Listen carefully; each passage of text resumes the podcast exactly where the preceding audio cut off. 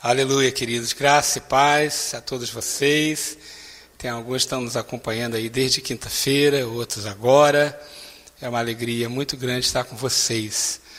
Eu acompanho esta igreja desde 2002, quando estive aqui a primeira vez, ainda quando o pastor Gilberto era o pastor. Depois eu estive aqui outras vezes no período que a Terceira Igreja Batista de Brasília cooperava com vocês. E estive agora algumas outras vezes no ministério do pastor Pena. E é muito bom voltar a um lugar e ver crescimento, desenvolvimento, ver que a igreja está expandindo, está crescendo, está melhorando, graças a Deus. E a igreja é feita de pessoas, né? De cada um de nós que de alguma maneira coopera para isso acontecer. E aqui em Brusque tem uma característica parecida com a minha cidade, lá em São José dos Campos. Tem muitas pessoas de fora que não são da cidade. São José também é uma cidade de muitos estrangeiros, né? Quem não é de Brusque, levante a mão, por favor. Olha só. Essa turma toda aí do norte, do nordeste, do sudeste, do centro-oeste, de outros lugares do sul, contribuindo para a construção de um sonho, né? Construção de uma história e isso é muito bom. Eu queria que você fizesse uma coisa comigo assim. É, bate palma só com o dedinho, assim, só com o dedo, tá? Bate o dedinho. Dois dedos. Começa um chuvisquinho, né? Três dedos. Quatro. Cinco. Juntos somos melhores do norte, do sul, do leste, do oeste. Estamos aqui. Deus nos colocou aqui neste lugar, neste momento, para fazer alguma coisa. Deus tem um projeto, tem um plano. Deus tem um propósito. Você não está aqui por acaso. Você não está nesta cidade por acaso. Você não está nesta igreja por acaso. E você não está neste culto por acaso. E você que está me assistindo aí também não está assistindo por acaso, agora ou depois. Deus tem um plano, Deus tem um projeto, Deus tem uma agenda e a gente só precisa ouvir. Qual é a voz que está falando agora? Neste lugar, agora, tem ondas de rádio, de televisão, de celular, não tem? Nós não estamos vendo, mas elas estão aqui, não é? Se eu pegar o aparelho e sintonizar, eu vou ouvir, eu vou ver o que está por aqui. A graça de Deus está aqui também. A voz do Senhor está aqui também. A presença do Senhor está aqui também. E eu preciso sintonizar a minha alma, o meu espírito com o Espírito Santo, chegar naquela sintonia onde eu vou ouvir a Sua voz, onde Ele vai ministrar em meu coração, onde eu saberei qual é a Sua vontade, onde através de uma música, através desta mensagem, de um versículo da Bíblia, uma oração, um sorriso, mesmo com máscara, né? Você vê o sorriso no, no olho da pessoa. Uma palavra, alguma coisa, Deus vai ministrar se eu sintonizar. Procure esquecer o que está esperando você no seu trabalho amanhã. Eu sei que tem muita coisa para você fazer.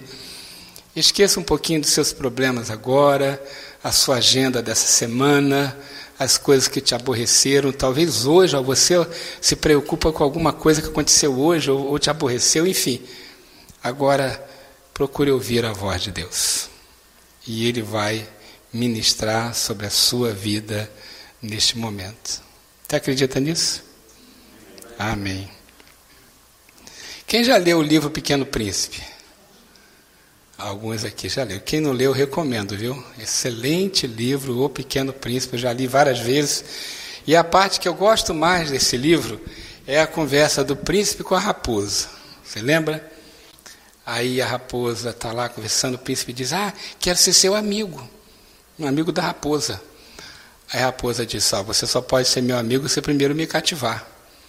Aí diz: Ah, é? E como é que eu faço para te cativar? Aí a raposa diz assim: é devagarinho. A gente vai chegando no relacionamento. Até que chegue o um momento que eu fique alegre só de saber que você vai chegar. E eu fique triste só de pensar que você vai embora. Isso é cativar. E, ele, e a raposa diz mais para o príncipe: Depois que você me cativar, cuidado. Você vai ficar responsável por mim, porque nós somos responsáveis por quem nós cativamos. Tá, irmãos, vocês estão com muita responsabilidade agora comigo, tá? São responsáveis. Assim é o reino de Deus, tá bom? Queridos, desde quinta-feira nós estamos conversando sobre crescimento. É, falamos na quinta e na sexta sobre o curso Molde do Ministro, onde falamos de crescimento pessoal para o ministério. Como você deve descobrir a sua missão neste mundo, sua vocação, descobrir como que Deus te prepara para esta missão e como você pode desenvolver isso no ambiente da igreja local. Pensamos bastante, fizemos é, vários testes né, de vocação, de dons, de personalidade, refletimos sobre isso e foi uma palavra de crescimento pessoal. É, e isso reflete no crescimento da igreja. É, ontem conversamos com a liderança da igreja de manhã, ontem à noite um pouco com a igreja, hoje de manhã também com a igreja, sobre um crescimento da igreja, né? um crescimento que envolve a igreja como corpo de Cristo aqui em Brusque, esta igreja, como que Deus quer mover para fazê-la crescer. E hoje nós vamos terminar falando de condições para esse crescimento acontecer e vai ser uma palavra tanto para você, para o seu coração, uma palavra sobre o seu crescimento pessoal, quanto uma palavra para a igreja. Então, nós vamos pensar nas condições necessárias para que você cresça. Para que Deus, através de você, promova crescimento seu, da sua família, do seu ambiente de trabalho e da sua igreja também, do seu ministério, do seu grupo em casa, como que Deus vai ministrar.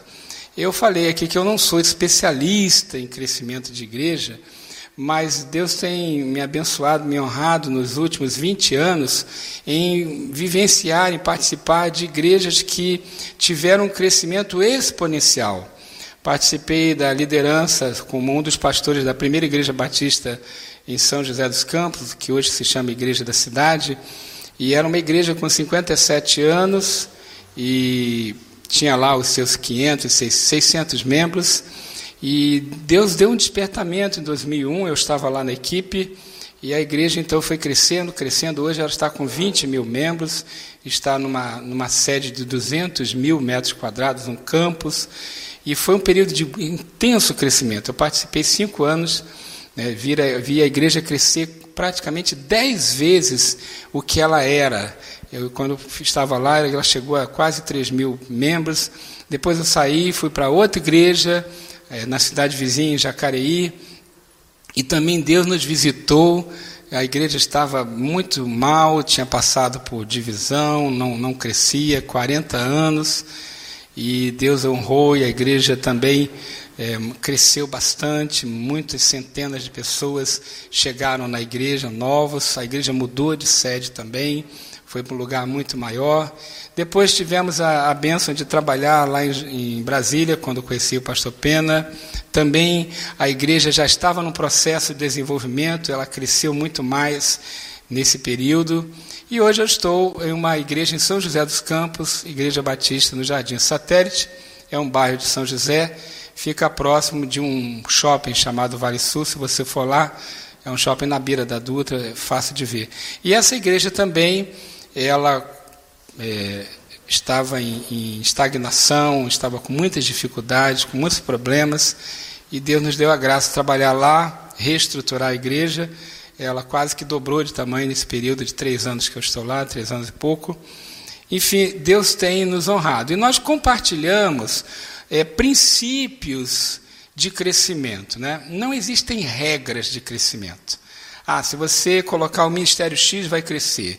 Se você fizer assim ou assado, não. Não existem regras, existem princípios. E, claro, a aplicação desses princípios. E nós, então, compartilhamos alguns princípios de crescimento. E hoje eu quero falar de condições para o crescimento. E esta palavra é para o seu coração. Como que você pode crescer? Vamos falar do crescimento da igreja, mas é uma palavra para o seu coração, como que você pode crescer. Vamos então, vamos conversar sobre isso? Vamos orar? Pede a Deus para falar o seu coração nesta hora. Deus, muito obrigado pela vida dos meus irmãos, minhas irmãs, que com tanto carinho me receberam, a Deus, me honraram tanto. Muito obrigado pela vida do pastor Pena e sua equipe, a Deus, que tem sido tão bondosos, generosos comigo. E eu quero agora, Senhor Deus, interceder pelos meus irmãos, minhas irmãs, e pedir a tua visitação, a tua unção, Senhor, o teu poder, a tua graça.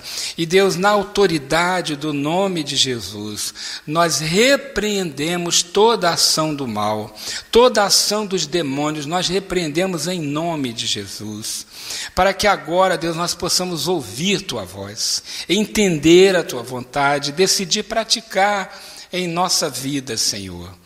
E, ó Deus, tudo que é teu, tudo que é bom, perfeito, agradável, abrimos nossa mente e coração para receber. Visita-nos nesta hora, Deus, toda a resistência, toda a fortaleza da mente, toda, ah, ó Deus, tudo que atrapalha, tudo que não é teu. Ó Deus, nesta hora nós repreendemos e pedimos que o Senhor atue em nome de Jesus. Amém.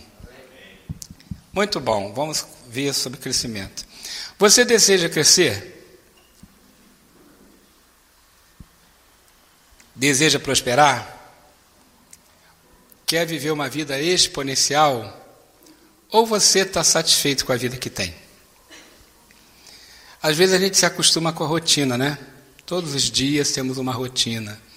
Levantamos, né? Tomamos nosso café, vamos trabalhar, ou estudar, ou cuidar da casa, e a gente tem as nossas obrigações, cuidar da família, cuidar lá do trabalho, né? Às vezes temos atividade na igreja, algum ministério, e a gente vai vivendo, né? Vai vivendo assim, estilo Zeca Pagodinho, né? Deixa a vida me levar, vida leva eu. Ou então a gente vive estilo Gabriela, né? Eu nasci assim, eu vivi assim, você sempre assim, e essa é a minha vida, e a gente vai se acostumando. Se acostuma com a rotina, se acostuma com o normal. Mas a Bíblia fala que Deus tem coisas maravilhosas para cada um de nós. Deus tem sonhos, projetos. Deus tem experiências, Deus tem coisas exponenciais para a nossa vida. Não estou falando de crescimento pequeno, estou falando de crescimento exponencial. Não estou falando de experiências comuns, estou falando de experiências extraordinárias, de curas, de milagres, de restauração, de prosperidade, de avanço. Eu estou falando da possibilidade que cada um tem de viver o extraordinário de Deus. Você acredita nisso? Você realmente acredita nisso? Que é possível viver uma vida extraordinária, exponencial, acima do normal, e que você precisa acordar, talvez, para isso, sua vida está muito normal, está muito comum, está muito no dia a dia ali, você está envolvido em uma rotina e nem sempre se dá conta de que é possível mais e melhor. Irmãos, eu tenho dito para a minha igreja, digo há muito tempo, digo eh, desde que eu era garoto, adolescente, eu digo assim: se é para viver uma vidinha normal, Senhor, me leva logo. Eu não quero. Eu quero viver o máximo, o extraordinário. Não porque eu seja bom ou porque eu mereça, mas porque eu acredito que Deus tem isso para cada um de nós. E se eu não estiver vivendo isso, tem alguma coisa errada na minha vida e no meu relacionamento. Então eu quero sim uma unção de crescimento, uma unção de prosperidade, uma unção de Deus para fazer diferença, para ter significado e significância. E eu acredito que isso precisa pulsar em cada coração, em cada um de nós, porque é esse anseio que nos empurra. Pastor Bill Hybels, ele costuma falar de um descontentamento santo. Tem até um livro dele sobre isso.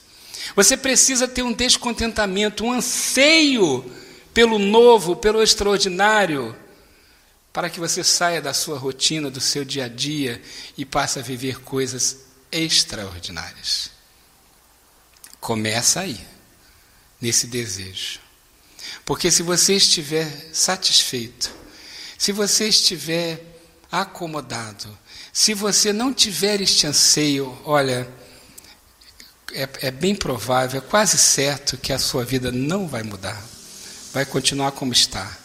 Talvez até seja uma boa vida, talvez até ela seja uma vida agradável, talvez até você possa dizer: eu tenho saúde, minha família está bem, eu tenho emprego, tenho renda, ah, está tudo muito bem, mas olha, é viver bem menos do que poderia é viver muito menos do que Deus tem para você. Deus tem muito mais. Não porque você mereça, mas porque Ele te ama. E Ele quer fazer algo espantoso em você. Agora, acredite, isso não é automático, isso não acontece sozinho. Isso é fruto de um investimento, de um trabalho, de um discernimento do que Deus quer fazer e de uma cooperação com Deus para fazer. Não é algo automático, exige o seu trabalho, sua atenção, exige mudanças, posicionamentos, renúncias. Eu usei uma ilustração, vou usar de novo. Imagine que você tem sementes na sua mão e você queira semear aquelas sementes e você chega diante de um terreno e joga as sementes naquele terreno esperando que elas deem frutos. Mas aquele terreno está cheio de mato, cheio de lixo, cheio de pedra, e aí uma ou outra talvez vai germinar, mas a maioria se perde. Você simplesmente quis jogar ali e esperou que algo acontecesse. Mas o que você tem que fazer? Você tem que primeiro limpar aquele terreno, tirar o mato, tirar a pedra, tirar o lixo. Depois você tem que arar a terra. Depois você precisa plantar as sementes, precisa adubar, precisa regar, precisa cuidar, vigiar se não tem praga, se não tem bicho. E aí sim você depois vai colher. Há um processo, há um trabalho, há um esforço, há um sacrifício. Deus quer fazer o extraordinário. Ele vai, ele vai fazer o milagre. A semente vai render a um por 30, por 60 e 100. É isso que a Bíblia diz. Vai multiplicar. Mas antes, nós temos que semear. Nós temos que limpar o terreno. Nós temos que fazer a nossa parte. Muitos querem a ressurreição sem a cruz. Muitos querem o extraordinário, mas sentados em casa, no sofá, dizem: Ah, Senhor, faz alguma coisa. Muitos querem ouvir a voz de Deus, mas não leem a Bíblia, não oram, não buscam. Muitos querem ver a igreja abençoar sua casa, seus filhos, sua família, mas não contribuem com a igreja, nem com trabalho, nem financeiramente, nem participando.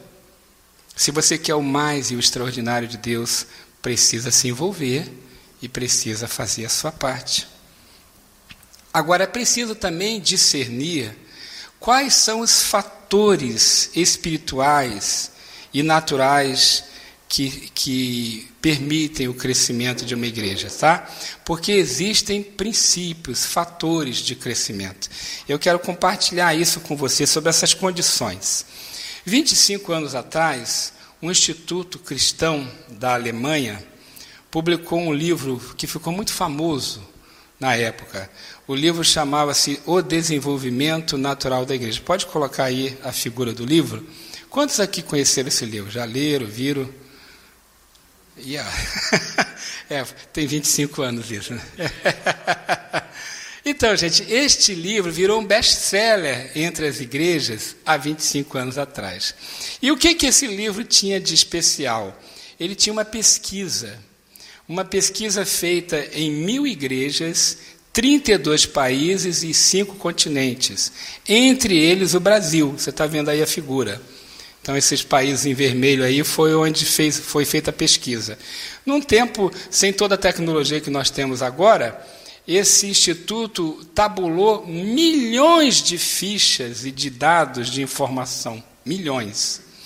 E a pergunta era, a pesquisa era, quais são os fatores que geram crescimento em uma igreja? Será que é a teologia? Será que é a doutrina? Será que é a renda?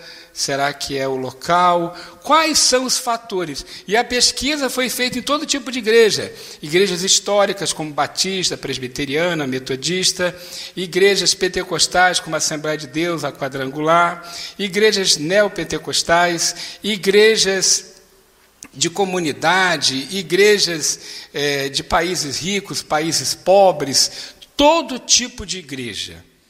Foram mil, é, mil é, igrejas em 32 países. Então, a pesquisa bem ampla. E aí, queridos, depois de mapear e tabular essas informações, eles identificaram alguns fatores, algumas características que geram é, vida, geram crescimento. E eu vou falar aqui um pouco desses fatores, mas eu gostaria que você pensasse o seguinte: quem é a igreja? São essas paredes aqui? Nesse tempo de pandemia ficou muito claro que a igreja não é o prédio, né? Ficou muito claro. Nós ficamos um período sem poder ir no prédio, né? Lá no ano passado, lembra? Fique em casa. Né? E ficamos. Mas a igreja continuou. Porque a igreja não é o prédio, a igreja não é a parede, a igreja não é essa estrutura, a igreja somos nós. Você é a igreja. Diga para a pessoa que está do seu lado: você é a igreja. Você. Não é essa parede. No dia que vocês saírem deste prédio, e um dia vocês vão sair, vão para um lugar maior. Ah, isso aí. Uma vez um amigo Deus, Ricardo, um amigo meu disse assim, Ricardo, acredito que Deus vai te abençoar, você vai prosperar. Ele falou, tomara. Ele falou, rapaz, receba. Ele disse, amém, receba, é isso mesmo. Então, queridos, um dia vocês vão sair daqui. Esse prédio aqui vai ser da igreja ainda ou não, não sei. Mas aqui não é igreja. Aqui é o local onde a igreja se reúne.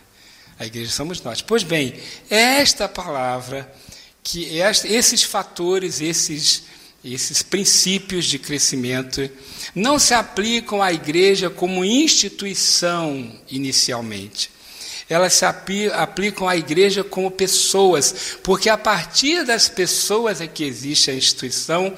Então, o que eu vou falar aqui, você traduz para você, para a sua vida.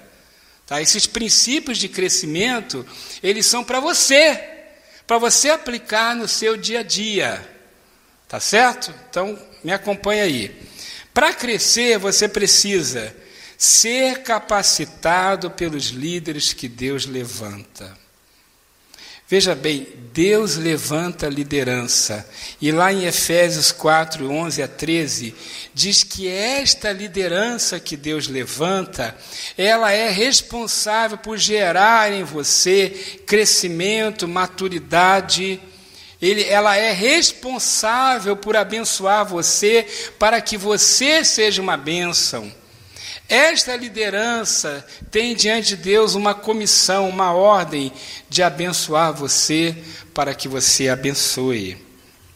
Então, queridos, é muito importante, é fundamental que a igreja entenda um princípio de liderança. Aqui não é um local onde cada um vai para uma direção. Tá? Aliás, as empresas descobriram isso, as organizações descobriram isso, né? Aquela onda de visão, missão e valores, está certo? Eu achava aquilo uma bobagem, que bobagem esse negócio de visão, missão e valores, uma placa bonita na parede. Mas depois eu entendi. É preciso sempre um direcionamento, é preciso um norte, é preciso um comando, é preciso um caminho. Não pode cada um ir numa direção. A gente contribui na construção disso, mas Deus levanta a liderança que aponta caminho. E a pesquisa mostrou que as igrejas onde está muito claro qual é a direção, para onde vamos e onde as pessoas se envolvem com isso, aí sim essas igrejas avançam. Então, um grande princípio de crescimento da igreja é a submissão. Você se submete à autoridade dos seus líderes e coopera com eles na construção da missão da igreja. Então você tem líder de grupo em casa, você tem líder de ministério e você tem a liderança geral dessa igreja. E, e, você deve cooperar com esta liderança na construção de uma visão de crescimento. Irmãos, vocês têm essa liderança aqui. Se envolva com ela. Busque saber qual é a direção que Deus está dando tá? Seja capacitado por esta liderança. A minha pergunta é: você está sendo? Você se envolve? Você se submete? Você busca? Você se apresenta para cooperar? Porque ao fazer isso, não é apenas a igreja que vai se crescer e ser abençoada, você será. Sua família será abençoada. Sua vida será abençoada.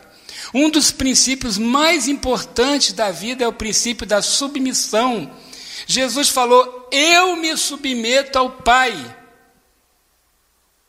E ele ensinou a que cada um de nós se submetesse à autoridade. Isso gera crescimento. Naquele lugar que cada um quer fazer do seu jeito, ninguém prospera. Essa liderança é perfeita? Não. Não é. Essa liderança erra? Erra. Todo mundo erra. Eu erro, o pastor Pena erra, todos nós. Mas quando a liderança é séria, Deus honra e a igreja avança. Então, submeta-se a uma visão, submeta-se a uma direção, submeta-se. Submeta-se. Deixe a mentalidade individualista e comece a pensar de maneira comunitária. Eu faço parte de um rebanho, eu faço parte de uma família, eu faço parte de uma igreja e eu vou avançar dentro da direção que Deus está dando para a liderança desta comunidade. Essa é a primeira coisa. E você vai ver que isso vai abençoar demais sua vida. Segunda coisa, Descubra e viva os sonhos de Deus para a sua vida. É preciso ter sonhos, querido. Sem sonhos não se constrói nada. Se você não tem sonhos, você não avança. Se você não tem sonhos, foi aquilo que eu falei no início, você não sai da sua rotina. Então, junto com a liderança da igreja, você tem que buscar os sonhos de Deus, os sonhos gerais para a igreja e os sonhos para a sua vida. Quais são os projetos? A Bíblia é muito clara em mostrar isso o tempo todo, um dos textos está aí. Deus tem planos para você e são planos para você. O plano que Deus tem para o Juliano é diferente do que tem para o Fernando. São planos individuais. Deus tem planos para cada um de nós. Deus tem planos para a igreja. Agora, sabe o que acontece no ambiente de comunidade? Deus é tão maravilhoso, tão sábio, que Ele vai pegar esses sonhos de cada um de nós e vai harmonizá-los em um sonho comunitário. Ele vai fazer isso acontecer. Você, percebe quando Deus vai movendo os corações para a construção de um sonho comum.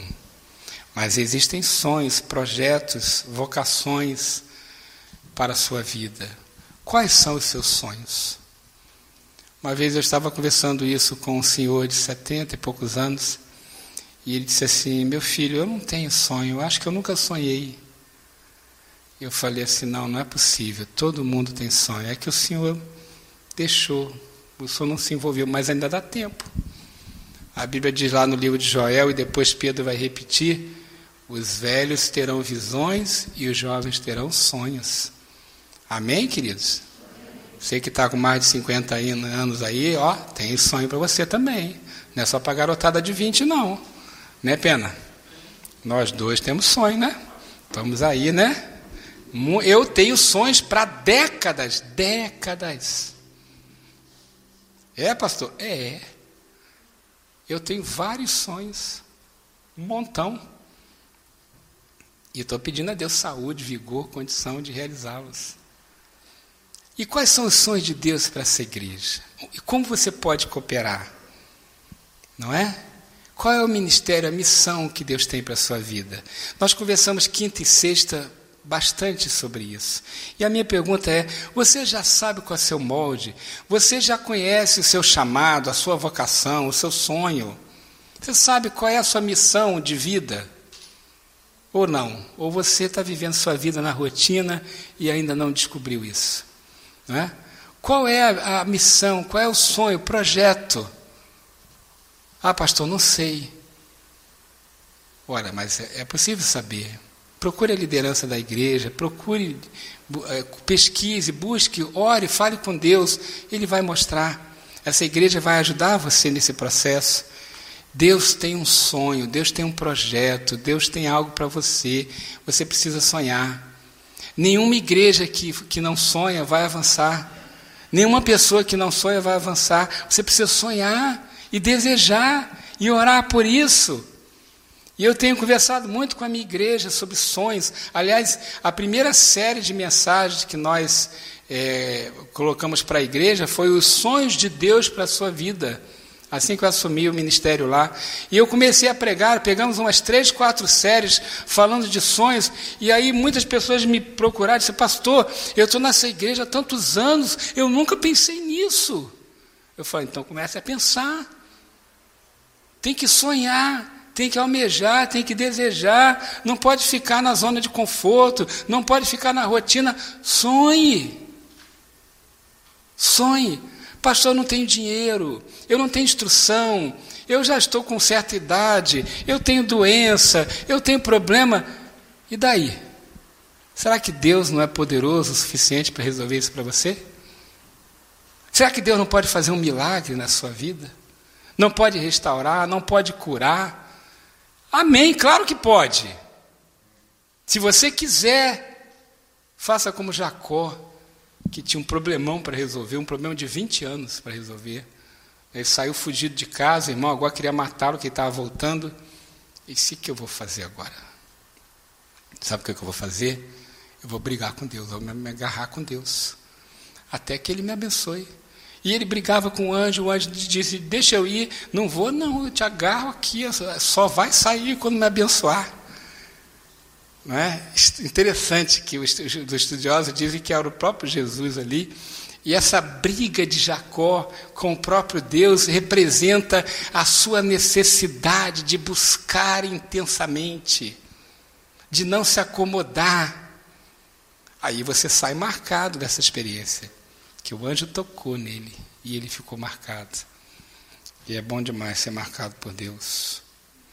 Outra coisa que você precisa fazer é ter um coração alegre, grato. Desfrute da alegria de andar com Deus. Um ambiente de alegria, de paz. Pastor, que história é essa de, de um comando para a alegria? Irmãos, tem uma coisa interessante que as pessoas é, precisam saber, a maioria não sabe. Tem coisas na Bíblia que você não tem que sentir, você tem que querer fazer. Por exemplo, a Bíblia diz assim: perdoe o seu inimigo, ame o seu inimigo. Você tem vontade de perdoar o inimigo, quem te fez mal? Tem vontade de amar? Você quer que ele morra. Faça bem a quem te faz mal. Eu, hein? Você tem, você tem esse sentimento? Você tem? Ah, eu tenho o sentimento de amar o inimigo que me fez mal. Claro que não. Então, perdão não é um sentimento, é um mandamento. E interessante que a Bíblia tem um outro mandamento, interessantíssimo. Diz assim: alegre-se. Que coisa esquisita. Ué, um mandamento uma ordem. Alegre-se. É uma ordem, não é um sentimento. Alegrai-vos, um montão de vezes está na Bíblia. Sabe qual é o princípio? O princípio é de posicionamento. Eu me posiciono para perdoar, eu me posiciono para me alegrar, eu decido que isso vai acontecer. E aí eu coopero com Deus para Ele mudar meu coração a respeito. Não espere sentir primeiro para agir. Haja, obedeça, depois você sente. Então, cultive um ambiente, um coração de alegria, de otimismo, de acreditar que é possível. Para de murmurar, de reclamar, de acusar, de botar a responsabilidade no outro, porque a gente faz muito isso, né? Ah, a culpa é dele, é dela, me traiu, né, me machucou, abusou de mim, né, não me entende, ai de mim, coitado de mim, tadinho de mim. E as coisas não mudam. E fica sempre com pena, e sempre com dodói, e sempre acusando todo mundo. Aí acusa o marido, a esposa, o filho, o pai, o pastor. E quando não tem ninguém para acusar, acusa Deus, acusa o diabo. A Bíblia diz: alegrai-vos.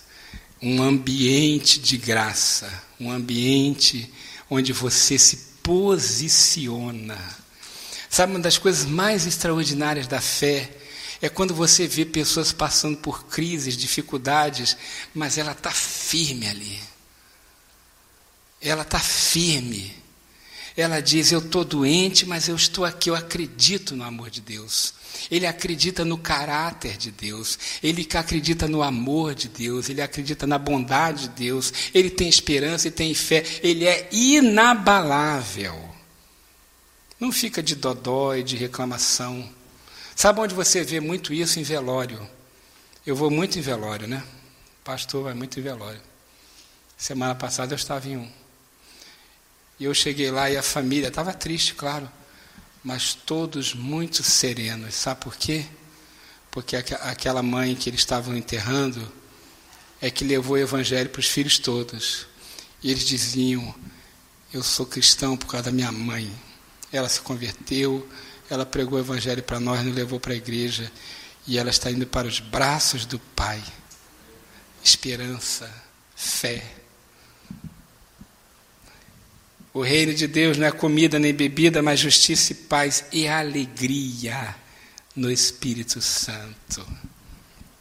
Agora, esta alegria, ela não vai ser conquistada no Netflix, não vai ser conquistada no shopping, não vai ser conquistada na internet, nas redes sociais, ela não vai ser conquistada nessas coisas, não, no trabalho, no estudo. Eu não estou dizendo que você não deva fazer isso, viu, gente? Não sou xiita aqui, não, tá? Eu assisto Netflix, tá? eu, eu vejo redes sociais, só que eu tenho equilíbrio, eu sei que existe um limite, não vou ficar me empanturrando dessas coisas e esquecer das outras. Isso aí é o mínimo necessário. Existem coisas muito mais prioritárias na minha vida. Agora, o que eu quero te dizer é que você só vai encontrar esta alegria é na oração, é na leitura da Bíblia, é na adoração, é na presença de Deus. Aquela alegria que sustenta você na doença, na dor, no luto, na crise, na falta de dinheiro, na falta de emprego, no problema da dificuldade, o que vai te segurar é essa alegria alcançada de intimidade com o Espírito Santo de Deus. Eu pergunto: você sente essa presença do Espírito? Uma vez eu fui convidado a pregar, eu era seminarista, e eu morava lá no Rio de Janeiro, numa região que tem muito morro, perto de Niterói. E aí era a última casa do morro. Eu levia, levava uma hora subindo o morro e outra hora descendo. E a minha casa não era no morro. E aí, gente, matei a aula do seminário, depois de um dia inteiro de trabalho, porque eu trabalhava, estudava, calor, eu estava com fome, cansado, suado, cansado, assim, estava bem cansadão, né? E subo o morro lá uma hora, pá, na última casa. Tinha cinco pessoas. Eu, um outro rapaz e três pessoas da família. Aí eu briguei com Deus, fiquei revoltado. Falei, Deus, matei a aula, estou aqui cansado, com fome, suado, não é? Amanhã tem que trabalhar, né? Difícil. E três pessoas, cinco pessoas, quatro, né? Comigo, cinco. Um, um que já é convertido, três pessoas da família, nem os vizinhos chamaram. E eu estava bem zangado com aquele negócio, achava um desperdício. E aí, gente, eu preguei o sermão assim, pensa no sermão que você prega por obrigação. Né? Preguei. Quando eu estava voltando, o rapaz que estava do meu lado, que voltou comigo, outro rapaz que não era da família, tinha dois anos de batizado. E ele chegou para mim e disse assim: Ricardo, na descida do morro, olha, hoje foi a primeira vez que eu senti o Espírito Santo na minha vida. Aí eu parei assim, como é que é? É a primeira vez que eu senti a presença de Deus. Espírito Santo, né? Eu falei, rapaz, se foi a primeira vez que você sentiu a presença de Deus, você se converteu hoje. Aí o rapaz travou assim, é? Eu falei, é. Você vai ter outras experiências com Deus, mas se foi a primeira vez que você sentiu a presença de Deus, você se converteu hoje. Ele era parente de uma pessoa da igreja, começou a frequentar e se envolveu com a igreja. É que disse, aquele moço disse, é verdade. Hoje esse rapaz é pastor no Rio de Janeiro. Ele sentiu o Espírito Santo. Eu pergunto para você, você já sentiu o Espírito Santo? Já ouviu aquela voz? Sentiu aquele bálsamo, aquela alegria?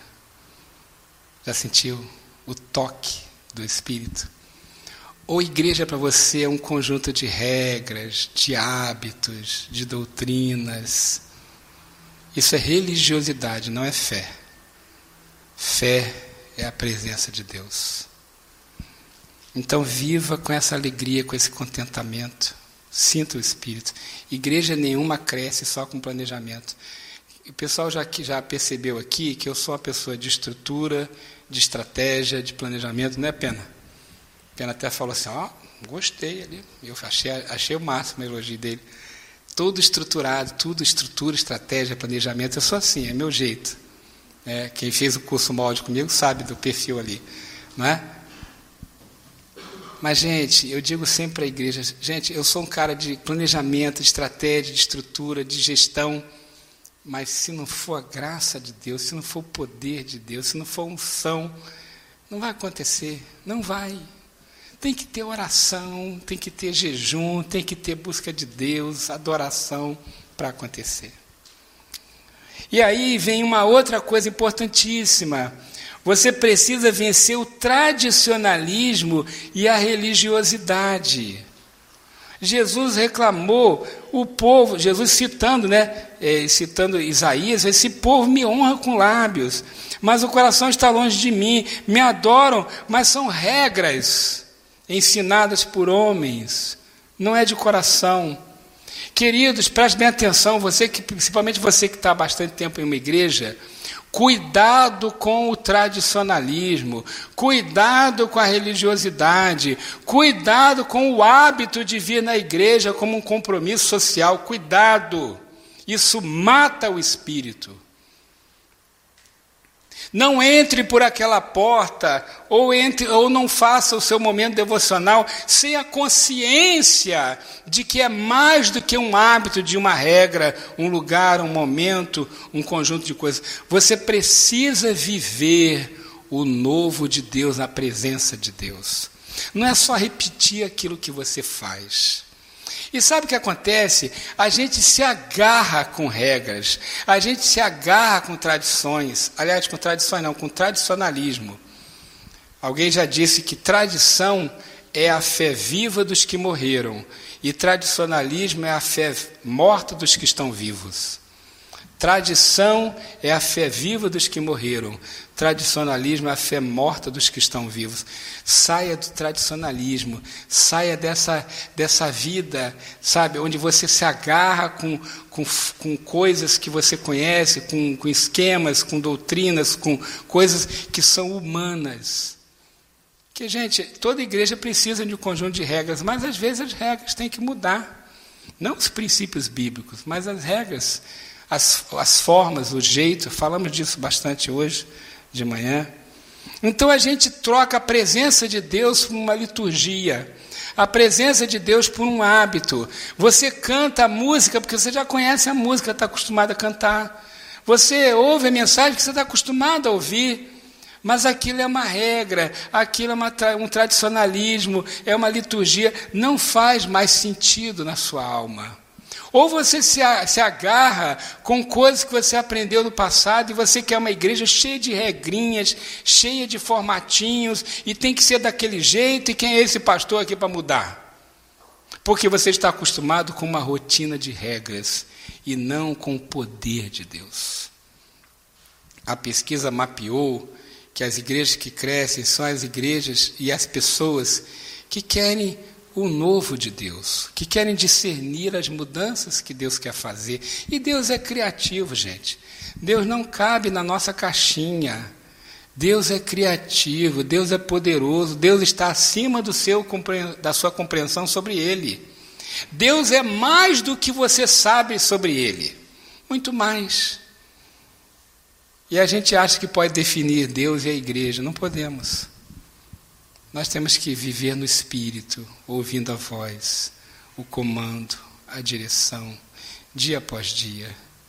Ouvir o espírito, ouvir o espírito. Né? Ouça o Espírito.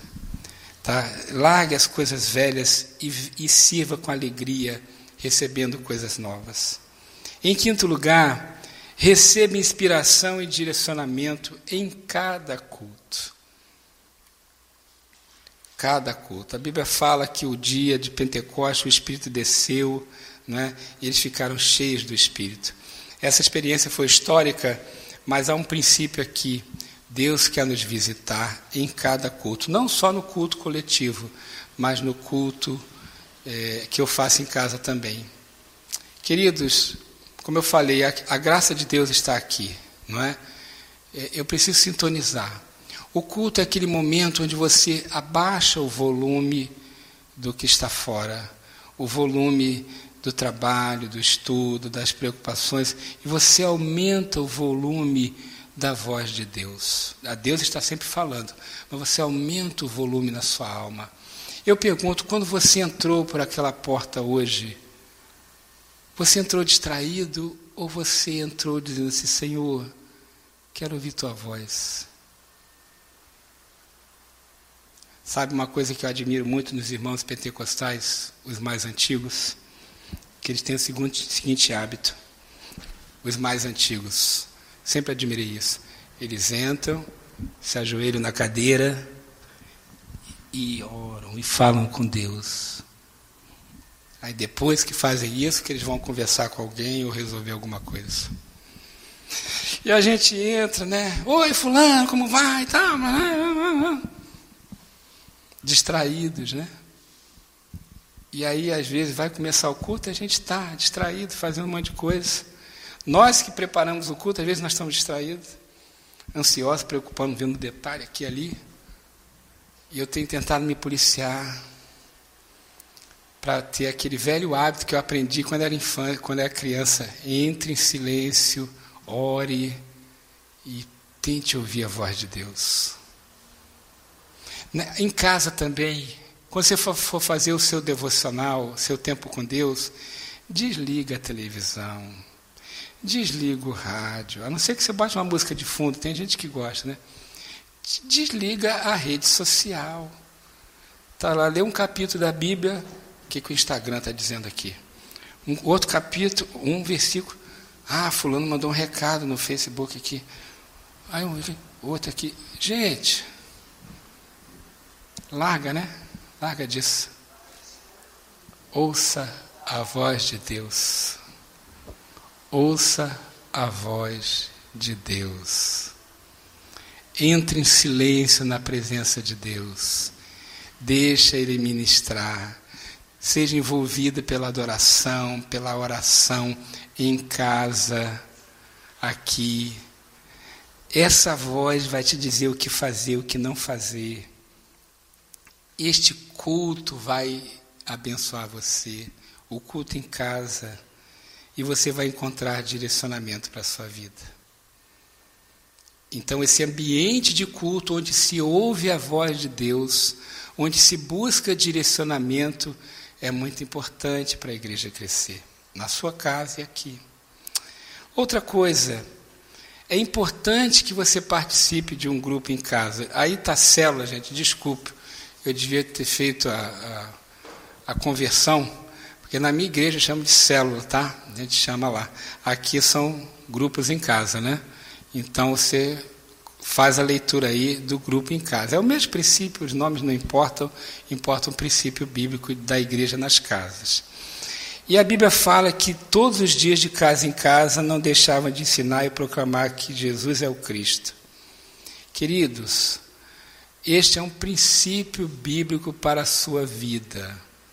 Você precisa, preste bem atenção, Você precisa deste ambiente comunitário, mas você precisa também de estar com seus irmãos de uma maneira mais particular, mais próxima nas casas. Isso é um princípio bíblico, não é invenção da igreja moderna, não. Isso é um princípio bíblico. A igreja no pátio do templo, a igreja nas casas. Se você não está praticando isso, você está perdendo muito do que Deus pode e quer fazer na sua vida, porque é um princípio. Então participe de um grupo em casa nossa igreja lá, de uma célula. Tá, participe. Por quê? Porque neste ambiente de um grupo em casa, onde você vai poder compartilhar melhor as coisas, onde você vai poder orar com seus irmãos melhor, você vai poder discipular e ser discipulado, orientar e ser orientado, trocar experiências, ter um tipo de comunhão importante na sua vida, não só a comunhão comunitária, mas uma comunhão de grupo, que é muito importante. Esses grupos, eles são discipuladores, eles são missionários, eles são é, produtores de comunhão. É muito importante. Isso não é invenção que o pastor Pena trouxe da cabeça dele, não, gente. Isso é um princípio bíblico. E se você está fora de um desses grupos, está perdendo muito do que Deus quer fazer em sua vida. A Bíblia diz então que a igreja caminhava sobre duas pernas: pátio do templo, de casa em casa. Pátio do templo, de casa em casa. Bom, se a pessoa está só no pátio do templo e não está de casa em casa, desculpa a expressão jocosa que eu vou falar aqui, tá? É meio jocosa, só para você entender melhor. Se você só está no pátio do templo, você está que nem um saci pererê. Tá? Tem uma perna só. Está pulando numa perna só. Não é que você está em pecado. Não, você não está em pecado. Mas está deixando de caminhar direito. Está deixando de andar completamente. Está deixando de crescer o que pode. Então, procura a liderança dessa igreja, pastor, onde que tem um grupo em casa para eu participar. E eu quero um treinamento, quero ter um na minha casa também. A, a pesquisa mostrou que todas as igrejas que desenvolvem esse trabalho são abençoadas e nenhuma igreja de crescimento espiritual eh, exponencial, praticamente nenhuma igreja de crescimento exponencial, igreja saudável, não esses movimentos malucos, mas igrejas saudáveis. Todas as igrejas saudáveis que eu conheço, que estão crescendo exponencialmente, todas, sem exceção, tem grupos em casa, coinonia, né, célula, pequeno grupo, que era um grupo multiplicador, não importa o nome. Por quê? Porque é princípio bíblico, gente. Se é princípio bíblico, funciona. Então, se você está fora de um grupo desses, você está perdendo muito da ação de Deus sobre a sua vida. Então, se envolva, se envolva. Vai fazer bem para você. Tá? Outra coisa muito importante é aquela igreja e você que é atende e é atendido nas necessidades. Veja, toda igreja está em uma comunidade, em um ambiente onde há necessidades, todas. E não estou falando daquelas necessidades básicas só de, de alimento, não. Nós temos múltiplas necessidades. Nós temos necessidades sociais, esportivas, né, profissionais, Toda a comunidade precisa de justiça, educação, esportes, arte, lazer. Então, a igreja e você precisa olhar ao seu redor e dizer assim: como que eu posso abençoar esta comunidade? Como que eu posso abençoar a comunidade da minha igreja e como que eu posso abençoar a comunidade da minha cidade? Então, qual é a sua expertise? Qual é o seu talento? Qual é o seu dom? Qual é a sua capacidade? Qual é a sua paixão? Onde você pode servir e abençoar? É o princípio do ministério. Todos nós temos uma chamada de Deus para o ministério, e se essa chamada sempre é para suprir alguma necessidade. Porque preste bem atenção que eu vou lhe falar, já falei hoje de manhã. Deus não abençoa ninguém, ninguém, ninguém, só para a pessoa ser abençoado. Nunca. Deus é econômico. Deus não desperdiça nada. Ele nunca vai abençoar você apenas para o seu bem-estar. Nunca. Então, seu patrimônio, seus diplomas, suas viagens, sua casa, seu carro, sua família, tá? Seu conhecimento, sua expertise, seu talento, seus estudos, tudo o que você receber das mãos de Deus não é só para você. É para que você seja uma benção. Tudo. Você teve a oportunidade de viajar? Viajar como estudar, né? É um aprendizado. Aí você compartilha aquilo com alguém. Você fez um curso, um treinamento, ganhou uma medalha, ganhou um troféu, você compartilha a experiência, né, o exemplo. Você tem dinheiro, tem recurso, compartilha. Compartilhe. Fazendo isso, a pessoa mais abençoada será você. Compartilhe seu tempo, seu talento e seus tesouros. E olhe ao seu redor e diga assim: qual é a necessidade que esta igreja tem? qual é a necessidade que a comunidade tem e como é que eu posso suprir. Como é que eu posso abençoar? E aí você vai ver que vai haver um casamento entre a sua vocação, os seus talentos, suas, suas capacitações e a sua personalidade com necessidades. E a igreja vai te orientar como casar isso, como casar a sua chamada com a necessidade da igreja local, da comunidade. É o que a gente chama de gestão de ministérios. Esse casamento entre quem é você, o que, o que Deus está fazendo em sua vida e qual é a necessidade que você vai suprir. Por exemplo, alguém está suprindo a necessidade de som, de imagem, de limpeza, de manutenção, de adoração, de, de recepção. Alguém está suprindo essa necessidade. Isso é uma, um ministério. E tem necessidades lá fora que precisam de ser supridas. A comunidade precisa olhar para a igreja não como aquela igreja que toma, mas como aquela igreja que doa. A pesquisa mostrou que as igrejas que estão servindo sua comunidade, elas caem na graça do povo e elas então começam a crescer mais. Porque elas estão aí para servir. Agora eu pergunto para você: o que é que você anda fazendo para abençoar? Ih, pastor, mas eu não tenho dinheiro. Tem. Todo mundo aqui fez as suas refeições hoje, não fez? A maioria veio de carro, não é? Estão usando boas roupas. Nós somos, gente, mais ricos. Preste bem atenção. Você faz parte do percentual mais rico da população do mundo inteiro. Você tem mais conforto na sua casa que os imperadores do passado.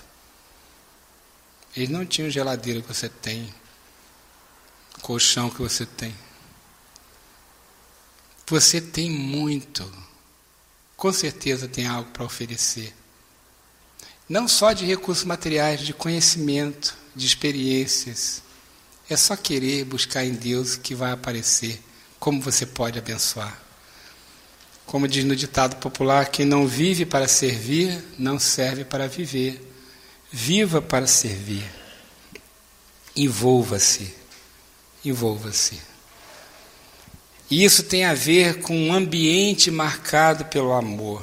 Coloca aí o próximo um ambiente de amor, de comunhão, onde as pessoas estão preocupadas umas com as outras, estão atentas às necessidades umas das outras, não são egocêntricas, não são autocentradas, não estão pensando só nos seus problemas, Interessante, há um mistério de Deus. As pessoas mais felizes da face da terra são justamente aquelas que tiram os olhos dos seus próprios problemas e suas necessidades e olham para o próximo.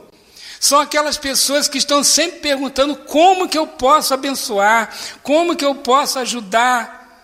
Agora, gente, o que eu mais ouço, o que a gente mais recebe em gabinete pastoral, é gente que só pensa em si. Como que Deus pode me abençoar? Como que Deus pode me tratar? Né? Como que a igreja pode me servir? E olha, se comporta como consumidores. Pastor Pena, não gostei de tal coisa, não foi atendida a minha necessidade, o senhor não fez o que eu queria que fizesse. Só pensam em si. E são infelizes. Quanto mais egoísta, mais infeliz. Gente que só critica, só, só reclama, que não se apresenta, que não, não, não quer abençoar, são infelizes. Pessoas que nunca agradecem. Você faz nove, se não fizer mais um, ele vai reclamar, porque não foram dez. Pessoas egocêntricas, centradas em si mesmas, só olham para o seu umbigo, para as suas necessidades. Essas pessoas são infelizes. Podem ter dinheiro, podem ter fama, podem ter poder, mas são infelizes. Porque só é possível ser feliz amando o próximo, servindo o próximo, cuidando do próximo. Este ambiente recheado de amor, este ambiente de serviço, de cuidado, de tratamento, onde você distribui amor e carinho. Não fica só cobrando atenção. Ah, não me deu o abraço, não me deu o sorriso, não me deu o elogio, não atendeu minha necessidade. Essa pessoa é triste e infeliz. Mas aquele que distribui, aquele que doa, aquele que ama, aquele que serve, esse está sempre feliz. Você entendeu, gente? Entendeu? Você entendeu como é importante a criação deste ambiente? Eu quero orar com você. Eu quero orar com você. Pode deixar aí, Bruno, não precisa colocar a conclusão, não. A gente vai fazer um pouco diferente aqui. Eu quero orar com você no seguinte sentido. Você tem vivido até aqui hoje como? Sem sonhos, de maneira egoísta, autocentrada, sempre pensando só no passado, né, reclamando de alguma coisa que não deu certo, não aconteceu, é? lamentando algo que você perdeu, algo que não aconteceu, sabe? Olhando para trás, reclamando das pessoas, reclamando da igreja, reclamando de Deus. Ou você está disposto a viver numa nova fase? Olhar para frente, sonhar, se envolver, doar, trabalhar, amar, participar dos ministérios da igreja, dos grupos em casa, dos cultos, das atividades. Como que você quer viver os próximos anos da sua vida? Como você quer viver os próximos 24 anos? 24 anos que a igreja está fazendo, né? Como que você quer viver os próximos 24 anos? Reclamando? Lamentando? Cheio de remorso, de arrependimento, de frustração? Ou você quer viver uma vida extraordinária? Existem princípios, eu listei alguns aqui, que se você praticar, gente, eu dou a minha palavra de honra, eu dou a minha palavra de honra, que se você praticar esses princípios, a sua vida vai mudar. Deus vai fazer o extraordinário na sua vida. E o mais importante é convidar Jesus para este processo. Convide Jesus para a sua casa, para a sua família, para o seu casamento. Convide o Espírito Santo para ah, guiar você, entrar em você, conduzir você. Faça isso, convide Deus, convide o Senhor, convide o Espírito Santo. Receba a bênção, o abraço do Pai. Coloque Deus no centro da sua vida. Há um mistério na fé. Quanto mais Deus é o centro da vida, quanto mais eu obedeço, quanto mais eu sirvo, quanto mais eu me submeto, mais eu sou livre, mais eu sou feliz, mais eu sou próspero. Mais a minha vida tem sentido. Deixe o egoísmo, deixe os outros projetos que não sejam a presença de Deus em sua vida. Aplique esses princípios e a sua vida será uma benção.